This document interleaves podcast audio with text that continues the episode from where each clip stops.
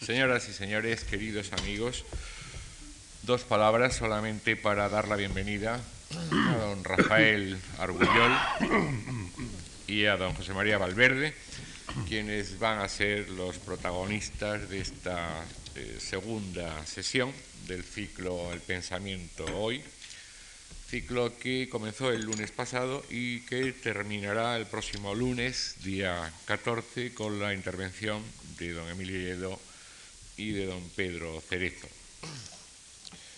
El pretexto, como ustedes conocen, el punto, punto de partida, son los tres libros que acaba de lanzar la editorial Taurus, con quien hemos organizado estos actos.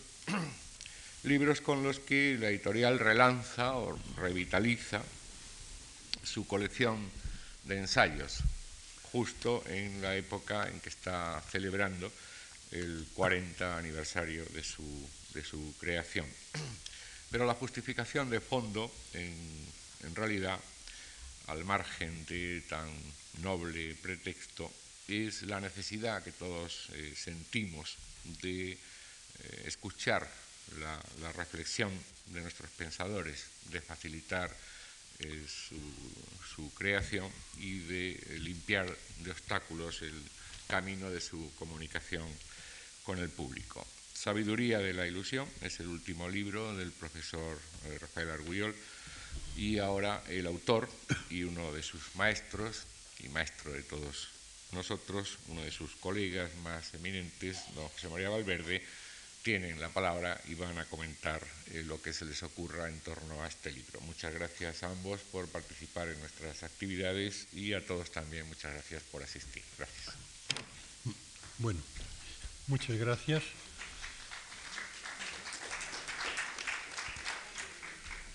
Vamos a si se oye bien.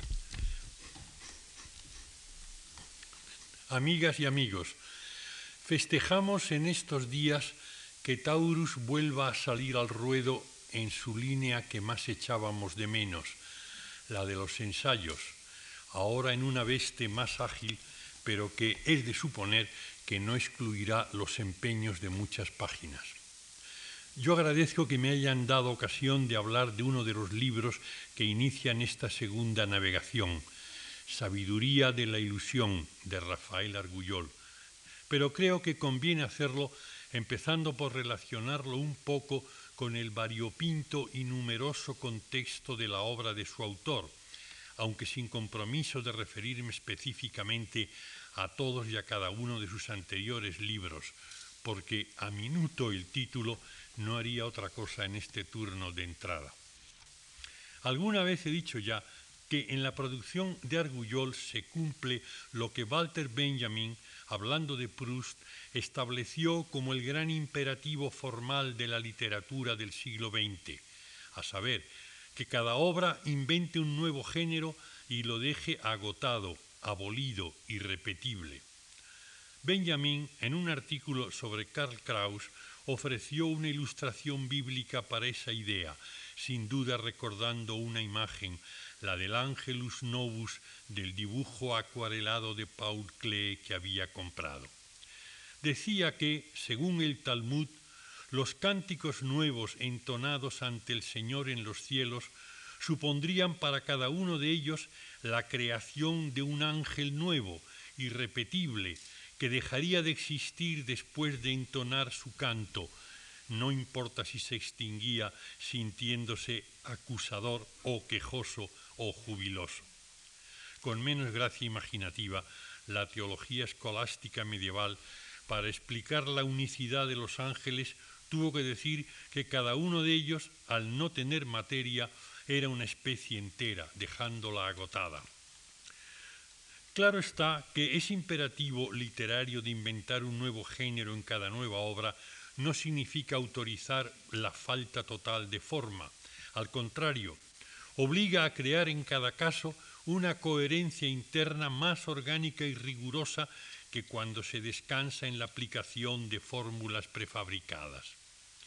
Cierto es que los editores, los libreros y los bibliotecarios no tienen más remedio que seguir aplicando sus clasificaciones.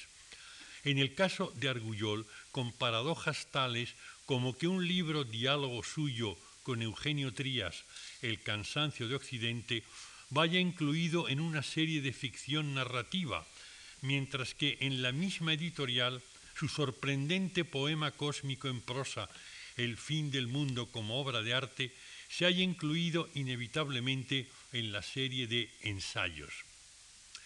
Ese libro precisamente marca, a mi juicio, el extremo hasta ahora en esa invención suya de géneros literarios, lo cual a ciertos lectores perezosos no les moverá a conceder su máxima aprobación por requerir un mayor trabajo, una mayor colaboración creativa del lector con el autor. Pero más o menos siempre se da en Argullol esa irrepetibilidad genérica, que no es simplemente formal. A nadie se le ocurre hoy día separar las formas de los contenidos. Incluso en los libros suyos que se presentan por las buenas como novelas, El asalto al cielo, Lampedusa, Desciende Río Invisible, La razón del mal, hay unas atmósferas peculiares, unos supuestos insólitos diversos en cada caso que las hacen difícilmente homologables con la narrativa al uso, esa que se puede presentar por generaciones o por oleadas. Y en sus dos libros reconocidamente poéticos, Disturbios del Conocimiento y Duelo en el Valle de la Muerte, los planteamientos son radicalmente diversos entre sí. El primero, aun con todo su lirismo, tiene algo de Gedankenlyrik, que dirían los alemanes, poesía de pensamiento, con moderada invención de género propio, mientras el segundo se lanza a un mundo de creación personal con no poco de hermético. A partir de ahí ha dicho Argullol que renunciaba a su línea de poeta, pero creo que el tiempo lo desmentirá. Pero viniendo ahora a la variopinta dimensión que en él cabe reunir bajo la etiqueta de ensayo para acercarnos al libro de hoy, me place recordar que fue precisamente en la primera época de Taurus donde apareció su primer libro, El héroe y el único, sobre tres grandes poetas románticos, Keats, Hölderlin y Leopardi. Allí, partiendo de la amplitud de ese término ensayo, creaba una forma personal e intransferible, sin dignarse tomar en cuenta los habituales imperativos culturales en el modo de referencia y exposición, con un tono ni académico, ni lírico, ni técnicamente filosófico. Luego vendrían la atracción del abismo con su obsesivo horizonte histórico de romanticismo y territorio del nómada, cuyo título era símbolo adecuado de la forma de pensamiento de su propio autor.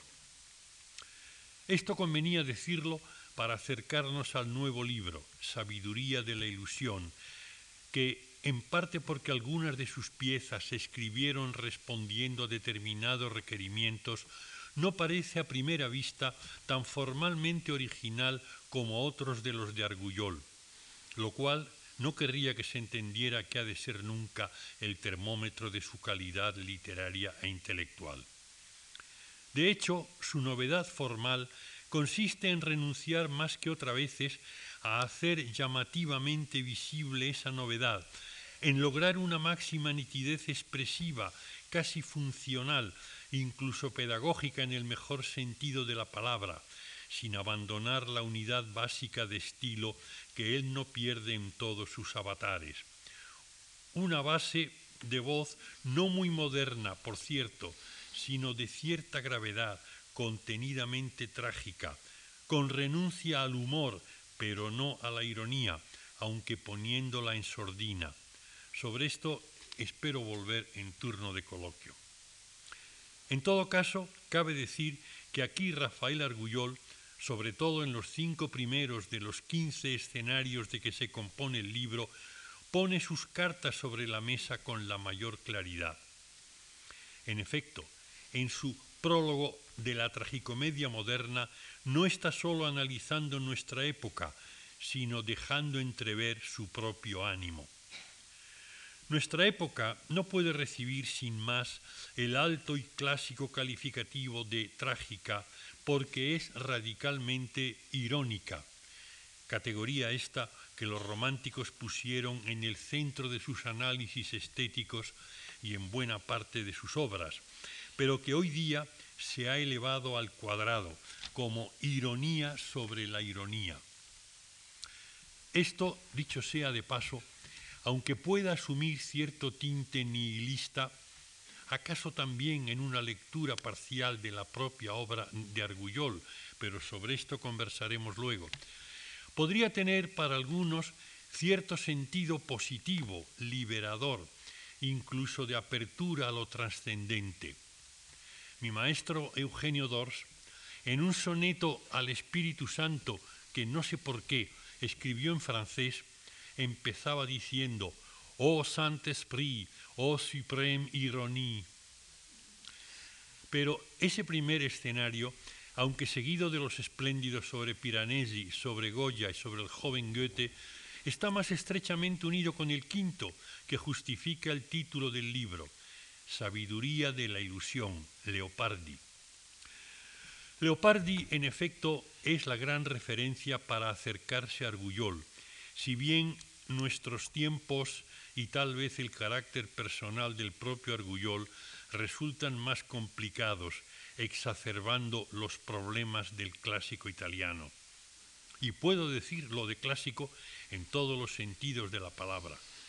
Leopardi, como gran filólogo de la antigüedad, encontraba en la retórica tomando esta palabra en su mejor sentido, esto es, en la, en la perfección y la claridad expresiva, el único consuelo, aunque fuera efímero, frente al vacío de una vida sin sentido.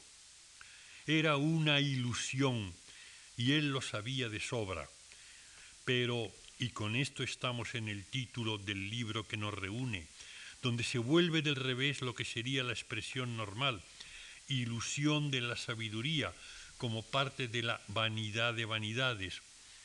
Ocurre que esa ilusión era sabiduría en cuanto recurso para ir viviendo, para sentirse al menos en una isla de luz y de dignidad moral e intelectual, en la cual cimentar el empeño, aunque sea desesperanzado, de ser y seguir siendo.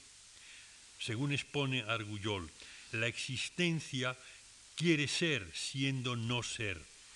En ello estriba precisamente la sabiduría de la ilusión. Gottfried Benn, siempre cruel, redujo a verso sarcástico un sentir análogo. Mientras hablamos no estamos muertos.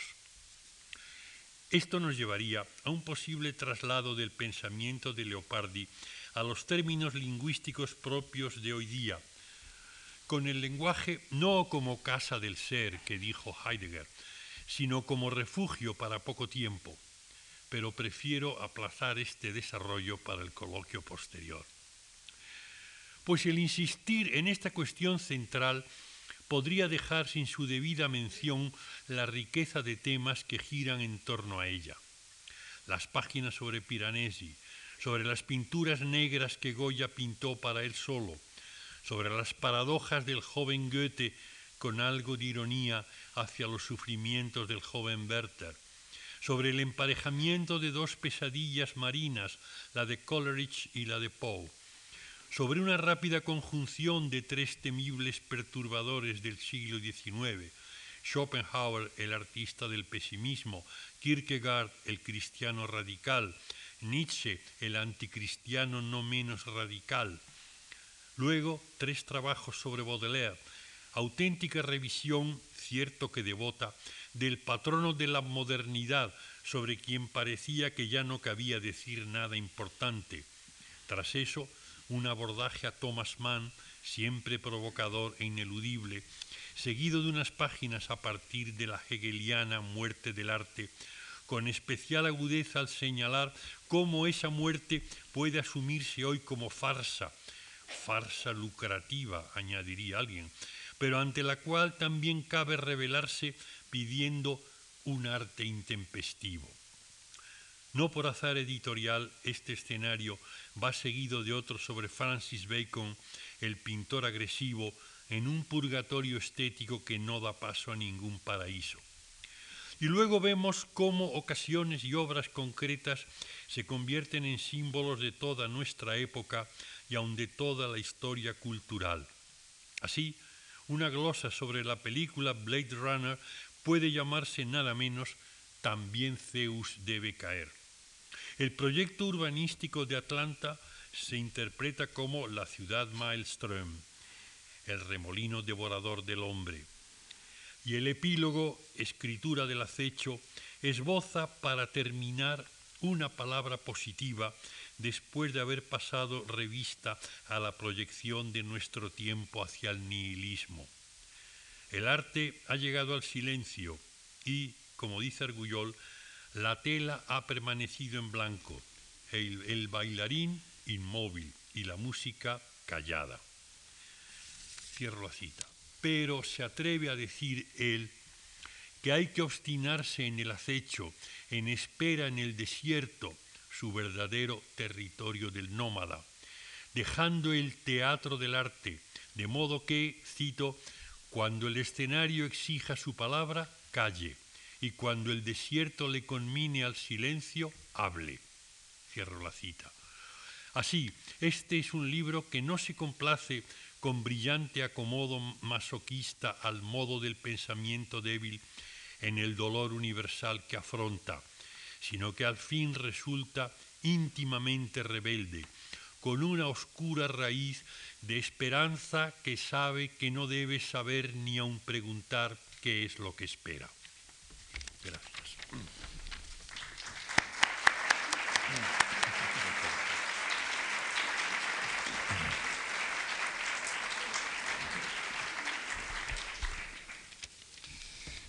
Buenas tardes. Eh, quiero agradecer antes que nada a la Fundación Marc y, a la editorial Taurus la convocatoria de, este acto y naturalmente quiero agradecer de, una manera muy especial a, José María Valverde su presencia en, este acto. También, como diré eh, dentro de un momento, sus palabras. Y digo su presencia porque eh, efectivamente eh, José María eh, Valverde para mí no solamente es un amigo entrañable, sino que sobre todo, como sabe mucha gente, es un maestro. En ese sentido, no, solamente no tengo ningún tipo de timidez a admitir una afirmación de este tipo, sino que me siento orgulloso de ella.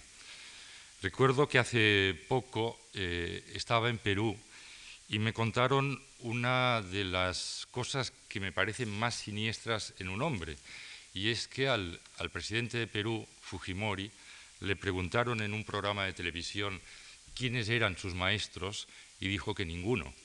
Le preguntaron incluso si no tenía maestros o gentes a quienes admirar, pues en el cine, en el teatro, en la literatura, y dijo que no con lo cual el entrevistador quedó en blanco porque por primera vez se encontraba una persona que no solamente no tenía maestros, sino que no admiraba absolutamente a nadie, lo cual nos demuestra un poco el talante de ese señor.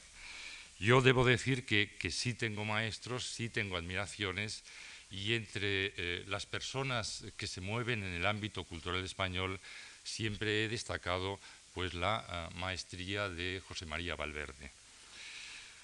Esta maestría, eh, desde luego, se ha reflejado para mí una vez más en las eh, palabras que eh, acabamos de escuchar.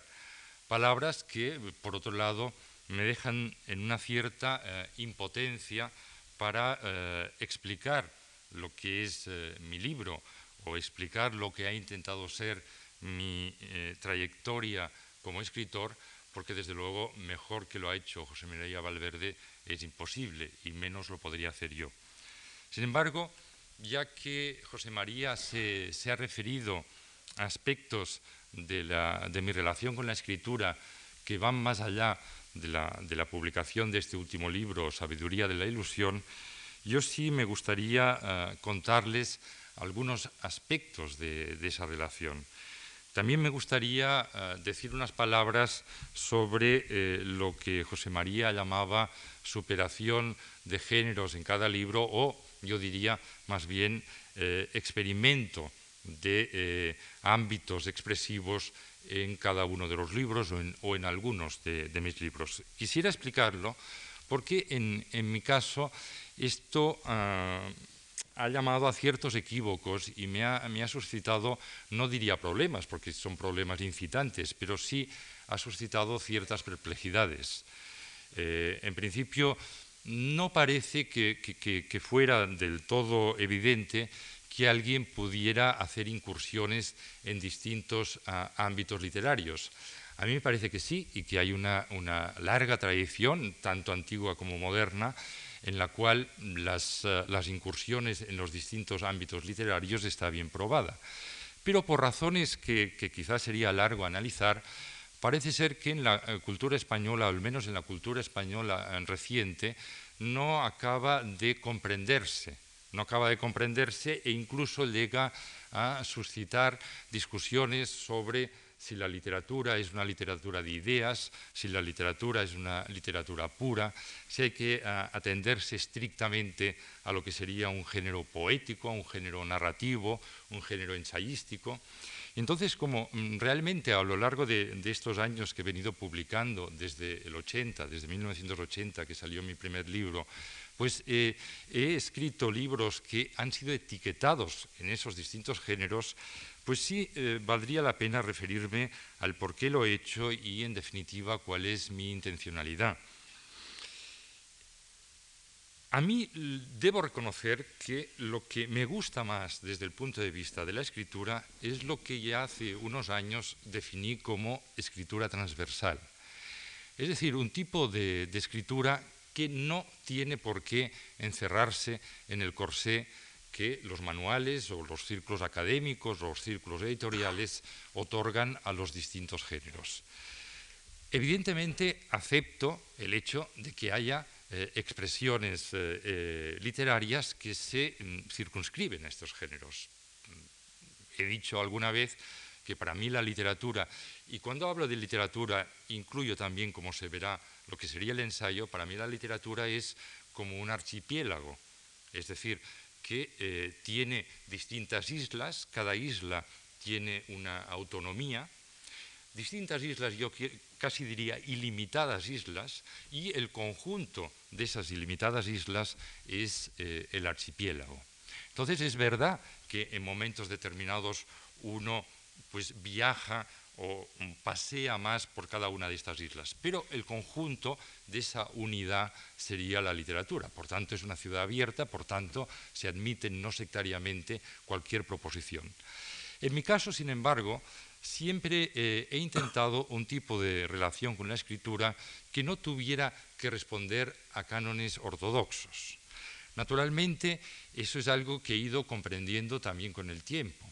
Mm, cuando era muy joven, pues mi, acercamiento a la literatura pues obedecía a los géneros.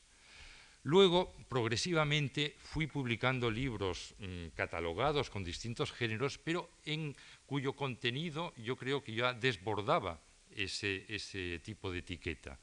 Por ejemplo, mm, José María ha citado uno de mis primeros libros, eh, es verdad, publicado en Taurus, y que para, para mí significó pues, un hito muy importante, porque quizá fue un libro mm, decisivo en, mi trayectoria, que eh, era el héroe y el único, y aunque evidentemente el libro podía ser calificado de ensayo o de ensayo filosófico literario, en, ese libro ya la, escritura hacía varias derivas en un sentido narrativo y en un sentido, eh, diríamos, eh, poético. Posteriormente, en cada uno de mis libros, esa escritura transversal ha ido tomando, pienso, con mayor éxito, con menor éxito, determinadas cristalizaciones.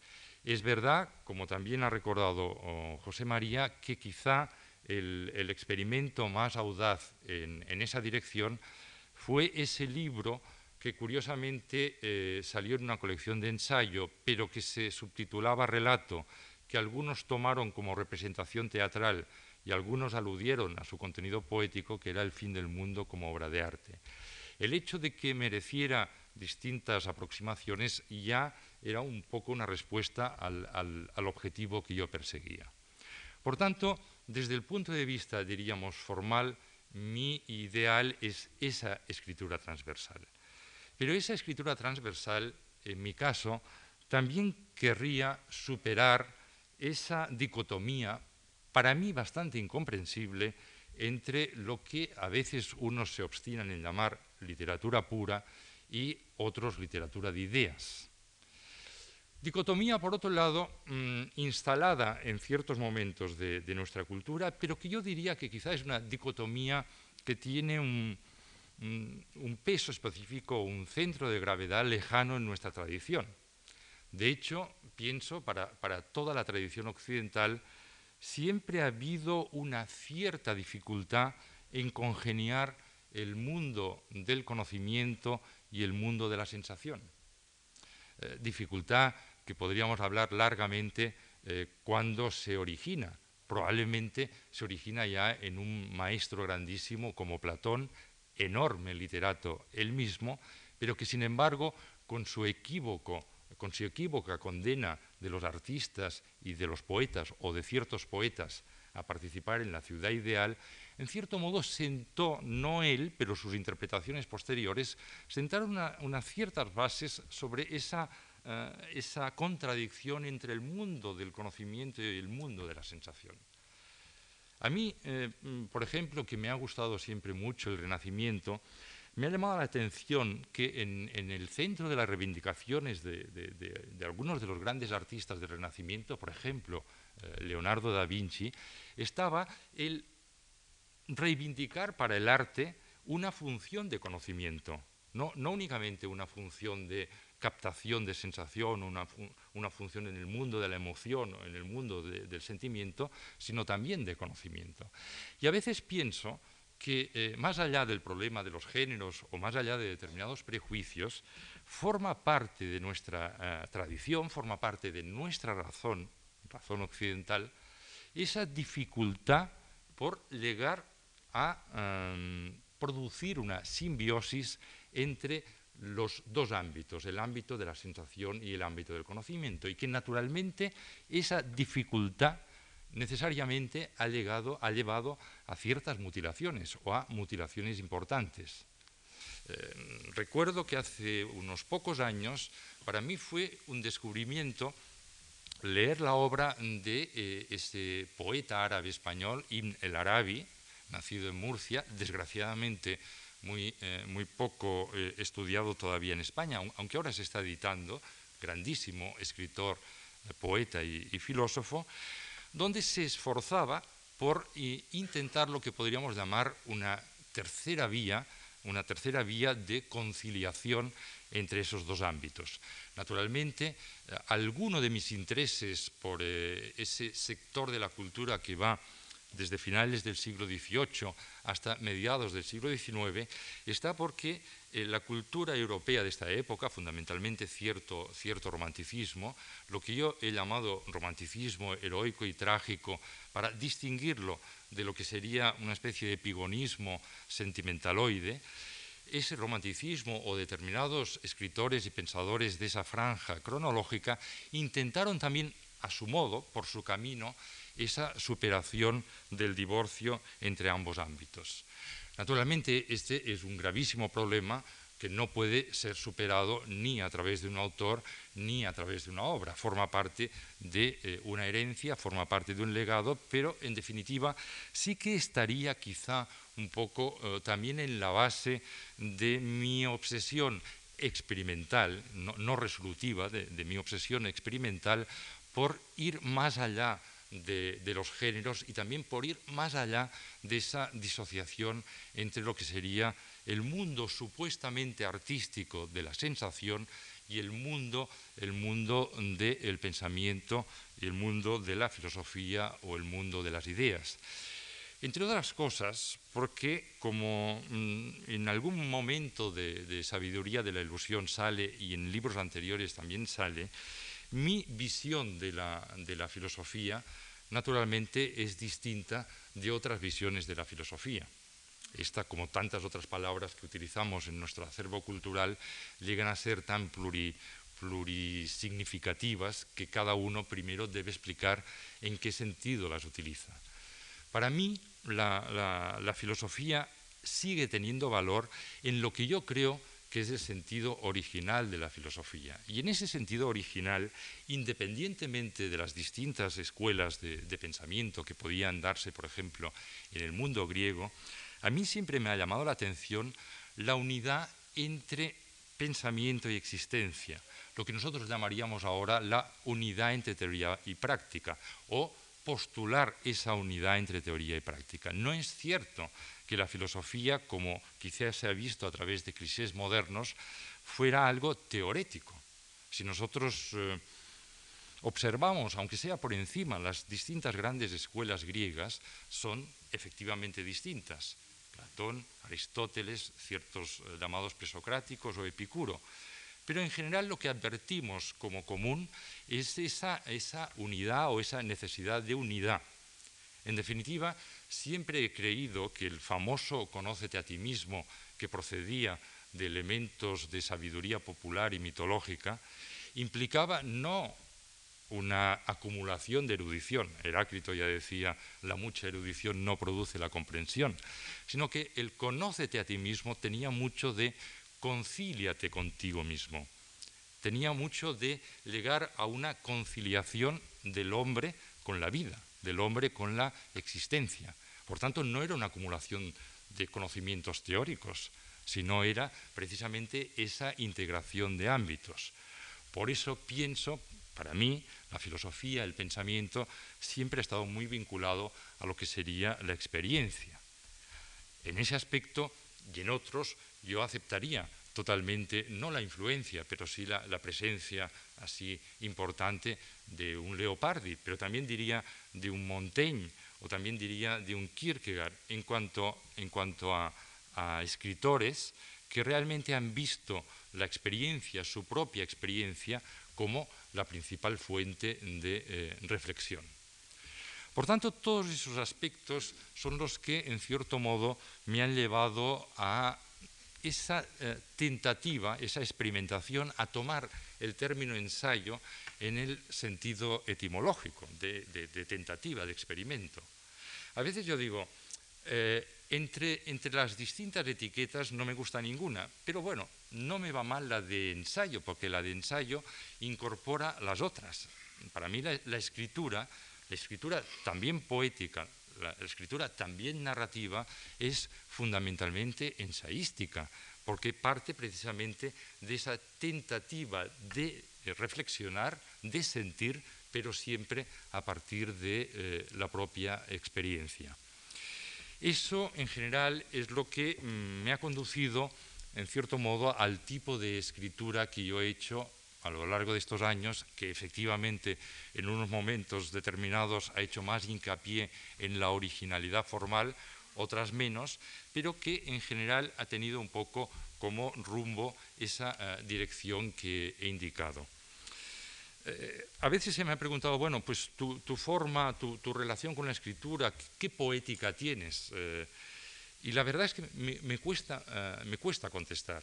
A pesar de que yo soy profesor eh, en la universidad, mm, profesor de estética y en ese sentido también discípulo de José María Valverde, es curioso que cuando me han preguntado por la escritura, casi nunca he podido recurrir a la teoría literaria, que mm, por otro lado me aburre bastante a excepción de cierta teoría literaria particularmente creativa. Sino que es curioso que yo, cuando se me ha preguntado por mi relación con la escritura, he recurrido a dos imágenes que en teoría poco tienen que ver con lo que sería la, literatura, que son la, imagen del, cirujano y la imagen del viajero. La imagen del cirujano quizá estaría explicada por una vocación abandonada. Yo estudié medicina eh, durante años y luego abandoné esa profesión, pero que quería ser cirujano y luego me ha quedado la imagen del cirujano como metáfora para el escritor. La de viajero quizá forma parte de una vocación constante que sí he mantenido. Pero creo que las dos figuras están relacionadas con una especie de visión doble de la tarea del escritor. Por un lado, en cierto modo pienso que estaría del escritor utilizar la pluma como bisturí para ir horadando las capas que eh, aparentemente se presentan en la epidermis, ir más allá de la epidermis, ir en cierto modo a los subsuelos de la conciencia, ir a lo microscópico. En cambio, por otro lado, el, viajero es el que atiende a itinerarios, el que trata de eh, atender a perspectivas más amplias, a visiones iniciáticas, a superación de pruebas, etcétera, etcétera. Me parece que lo micro y lo macro en ese sentido, el, ir a, a lo que está debajo y al mismo tiempo, sin embargo, no perder de vista lo que podría ser universal, forma parte de lo que podrían ser las, eh, tareas eh, del escritor. No creo que el escritor, con eso acabo, no creo que el, escritor deba tener un pronunciamiento ético explícito en, cuanto a tal escritor. Eh, eh, en, Sabiduría de la Ilusión y en otros libros, desde luego yo he defendido un tipo de, cultura opuesta a lo que se llamó cultura eh, light o lo que, lo que llamábamos en Barcelona cultura de diseño, opuesta. En definitiva, he pensado que la quiebra de los grandes discursos utópicos no utilizaba la instalación de una razón pragmática, sino que siempre he visto al hombre no únicamente como ser de realidad, sino al mismo tiempo como ser de proyecciones, ser de sueños, ser de ilusiones. Y en ese sentido, el tipo de visión de la cultura y de la civilización que yo he defendido, sobre todo en otros libros, es contraria a esa aceptación del, eh, pragmatismo.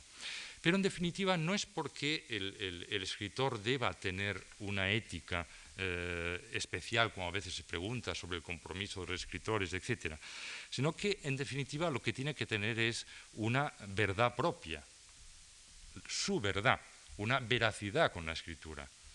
Por eso, y con eso acabo, a mí me alarmó mucho hace relativamente eh, poco, cuando en un curso que yo eh, estaba dando me di cuenta que una mayoría de estudiantes no sabía, estudiantes de filología, no sabían el significado de la expresión dar la palabra. Me pareció, me pareció grave porque esta expresión es una expresión que no se necesitaba una eh, participación en cultura superior, sino que era algo que estaba integrado a la vida del hombre, dar la palabra.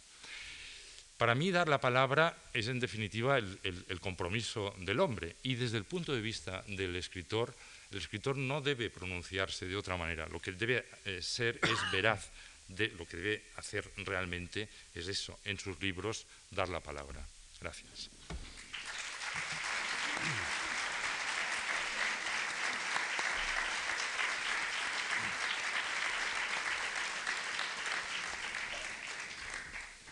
Bueno, ahora vamos a nos encontramos con un turno de diálogo y yo he indicado ya que, que dejaba algún punto que podríamos luego quizá desarrollar en conversación. Eh, para una, una, cuestión, claro, yo, yo siempre con mi manía lingüística pues tengo que ir a parar un poco a eso. Pero en este caso, mm, para, para hablar de Rafael Narguyol, me conviene referirme no solamente a Leopardi, sino un poco al mundo clásico. Vamos a ver si me explico. He dicho antes que para Leopardi eh, el escribir bien era como el consuelo ante una vida vacía y sin sentido.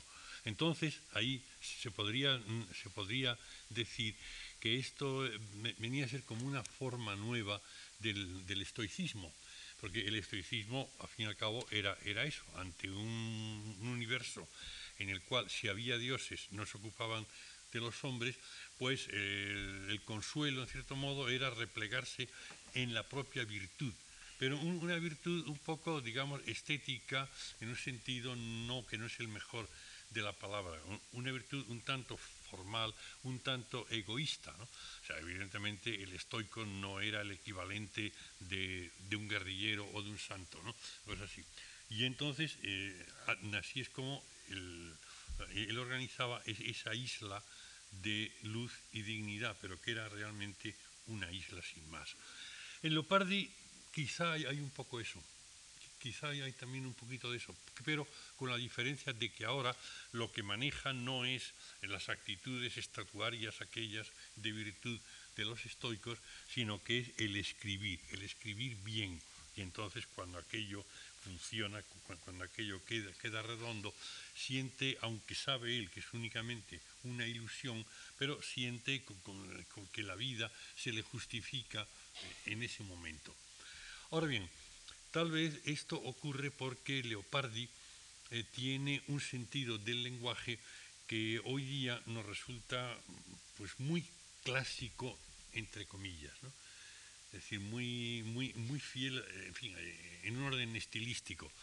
Él escribe un italiano verdaderamente eh, peculiar, un italiano áulico, un italiano oficial, un italiano que no tiene apenas relación con el italiano de la conversación real en su época. Pero hacía falta que, escribiera así. Por eso, dicho entre paréntesis, traducir la poesía de Leopardi es imposible porque al traducirla, pues inevitablemente dentro de, nuestra tradición la ponemos en un tono normal, por decirlo así, en un tono común. Y sin embargo, no, en italiano aquello estaba escrito en un lenguaje extrañísimo. Bueno, extrañísimo para nosotros.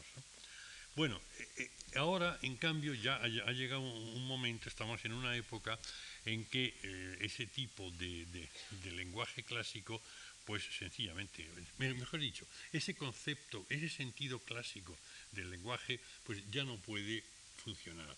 Resultaría un tanto, un tanto anacrónico. Y efectivamente, en tu caso, pues hay un sentido más complejo del lenguaje. Aunque relativamente en comparación con, con ciertas cosas que hay por ahí, parece que tú mantienes todavía un poquito de esa, actitud eh, fin, severa y, ligeramente estoica. ¿no? Ahora, la cuestión está en que eso lo haces con un tremendo esfuerzo. Esa es la, cuestión. Estás un poco al escribir como sujetando en el estilo para que no explote en un sentido posmoderno, en un sentido de superironía, etcétera, etcétera. ¿no? yo indicaba que, eh, que tú no te permites el humor, y lo tienes, pero eh, cuando escribes lo dejas un, poco aparte, ¿no? Y la ironía la, la administras bien, ¿no? La mantienes con, cierto cuidado, Porque si, si, si, te lanzas a la ironía total, entonces aquello ya no sé. O sea que me parece ver, ver en ti una posición eh, que que por un lado pues es, es, el reconocer que realmente hoy día las palabras no nos estallan. Aquello que le pasaba al Lord Chandos de, de Hofmannsthal, ¿no? que se, se, le caían de la boca, se, le era, era, como hongos podridos en la boca, se le deshacía. Esto en el fondo, o más o menos, en el fondo, con la superficie, esto le pasa a fin, eh, no solamente a ti, no solamente a mí, sino que pasa en general con un escritor que no esté en la luna, vamos, que, que esté más o menos en el sentido actual del lenguaje. Pero, insisto, en algunos, en algunos se complacen en ello, ¿no? Y lo exhiben, y, en cambio tú lo sujetas. ¿no? Y ahí esto ya nos deja pues un poco asomándonos a un territorio muy, muy personal, muy íntimo, que sería pues cuál es tu actitud última, no te voy a preguntar aquí, a decirte aquí que, que no la expongas, ¿no? aunque tú alguna vez me has hecho un poco esta jugada, porque de una vez que tuvimos un coloquio en Alemania, que éramos, que éramos cinco poetas, de repente me encontré que me estaba preguntando de una manera que era, que era pues como ir a la raíz última de mi ser, ¿no? Bueno, yo eh, incluso con un agujero negro que encontró que yo vivía con un agujero negro. Pues dije, sí, razón, pero claro, me daba rubor entrar en ese, en ese nivel, ¿no? Entonces yo eh, diría, ¿qué te parece a ti un poco esta, esta aproximación que no quiere llegar a, a lo último en cuanto a tu manera de escribir, pero también de ser, o sea, tu actitud ante el lenguaje, porque eso es una, actitud muy consciente y una actitud, eh, insisto, una, actitud como, como tensa, ¿no? Eh, una actitud como, eh, como esforzada, sino bueno, que no explote este asunto, ¿no? pero justamente porque notas que eso explotaría y al esforzarte en eso estás reconociendo implícitamente que es que el lenguaje explota. ¿no? Sí, yo entiendo, entiendo lo que dices y A ver, a ver si sé contestarte. Por, un, por un lado, mm, lo que dices es totalmente cierto, mm, pienso yo, en, en, toda la cultura moderna. Tú antes has dicho, mm, has afirmado que renunciabas a, a, la poesía, o al menos al, género poético, pero, pero, no me lo creo. Eh, quizá yo tampoco me lo crea, pero sí pienso que, llega un momento que es eh, mucho más eh, ficticio que esa especie de control del que hablas, el mantener, por ejemplo, en el caso de la poesía, esa forma poética dentro de la poesía moderna. Yo creo que la poesía moderna, pues prácticamente después de Baudelaire, habría que escribirla pues seguido. ¿Por qué mantener, por qué mantener la forma anterior si verdaderamente se ha perdido lo que era realmente la forma anterior de la poesía. Se mantiene la ficción de la forma, pero se ustedes se fijarán que la mayoría de los libros que se presentan como poesía generalmente se podrían escribir seguido. Entonces se, mantienen los espacios, no se sabe exactamente eh, por qué.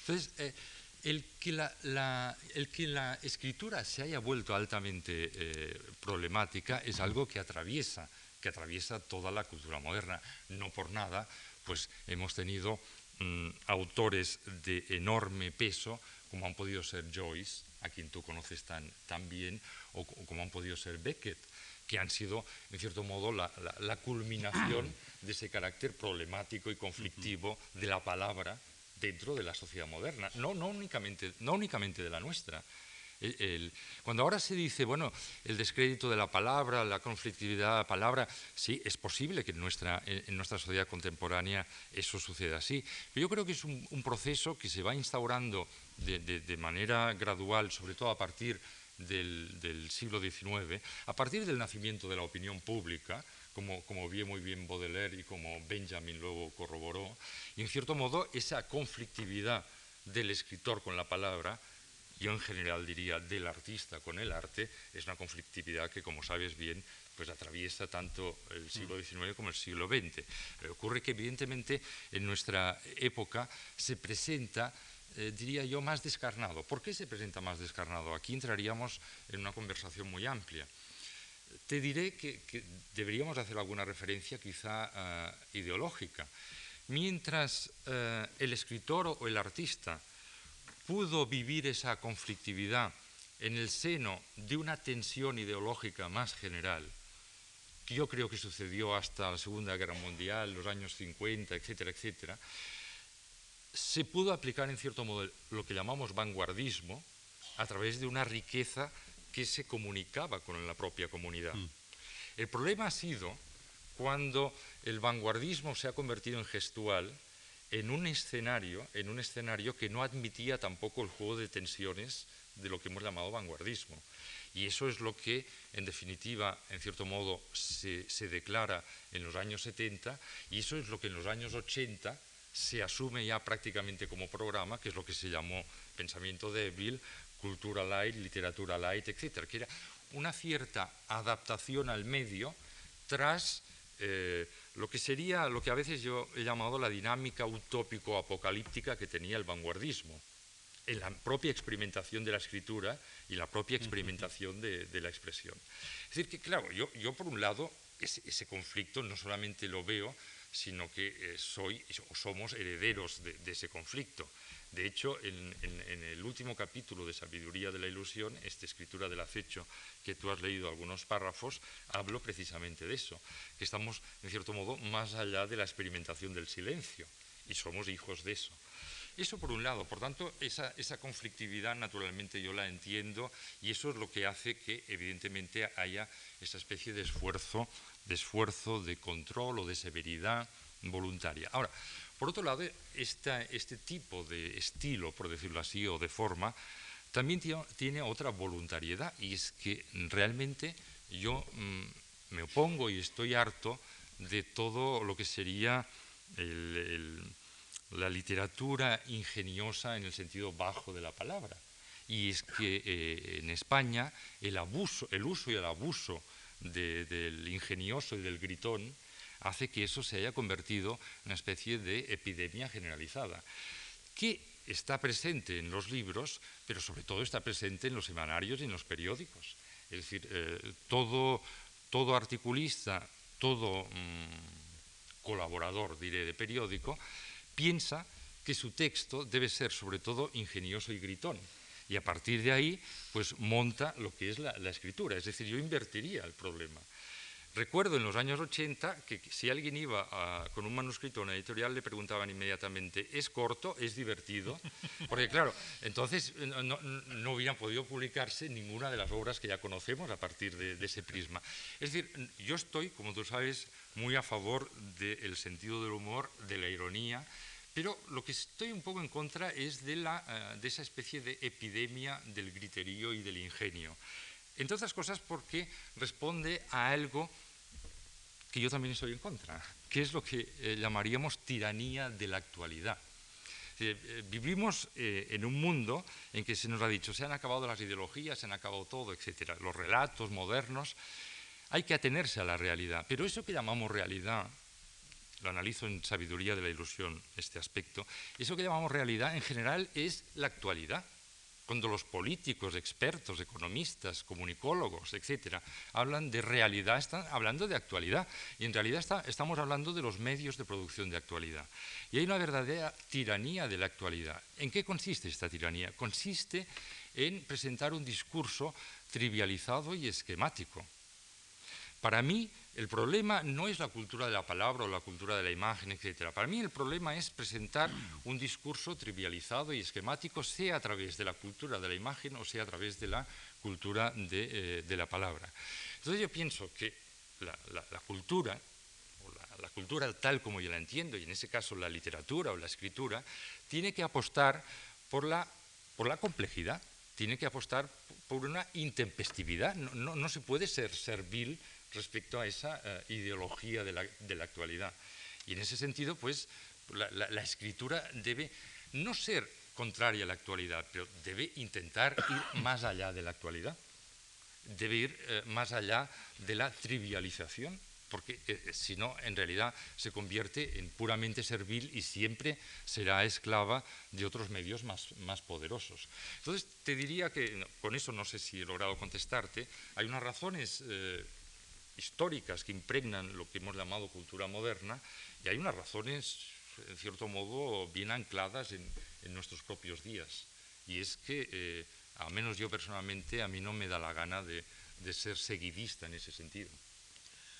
Claro, es curioso porque si, si, te aplicáramos entonces la dicotomía que se usaba en otros tiempos cuando éramos cuando tú eras más joven que era lo de reaccionario y progresista entonces, entonces no serviría la dicotomía en absoluto, porque para unos resultaría reaccionario, cuando en el fondo más, bien serías un progresista, porque digamos, no, pero es que este no es, no es lo que se llaman modelno, que dicen a veces, ¿no? Un poco ya en plan, modelno.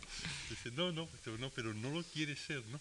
Y eso, pero en este momento el, no querer ser puede ser precisamente el, el, abrir o el esforzarse en abrir un, futuro, porque si, si aceptas la, la, modernidad, pues entonces ya no hay futuro. En la pintada esa célebre inglesa, no future, bueno, pues no, eh, esto, esto, esto, es, esto es lo actual, ¿no?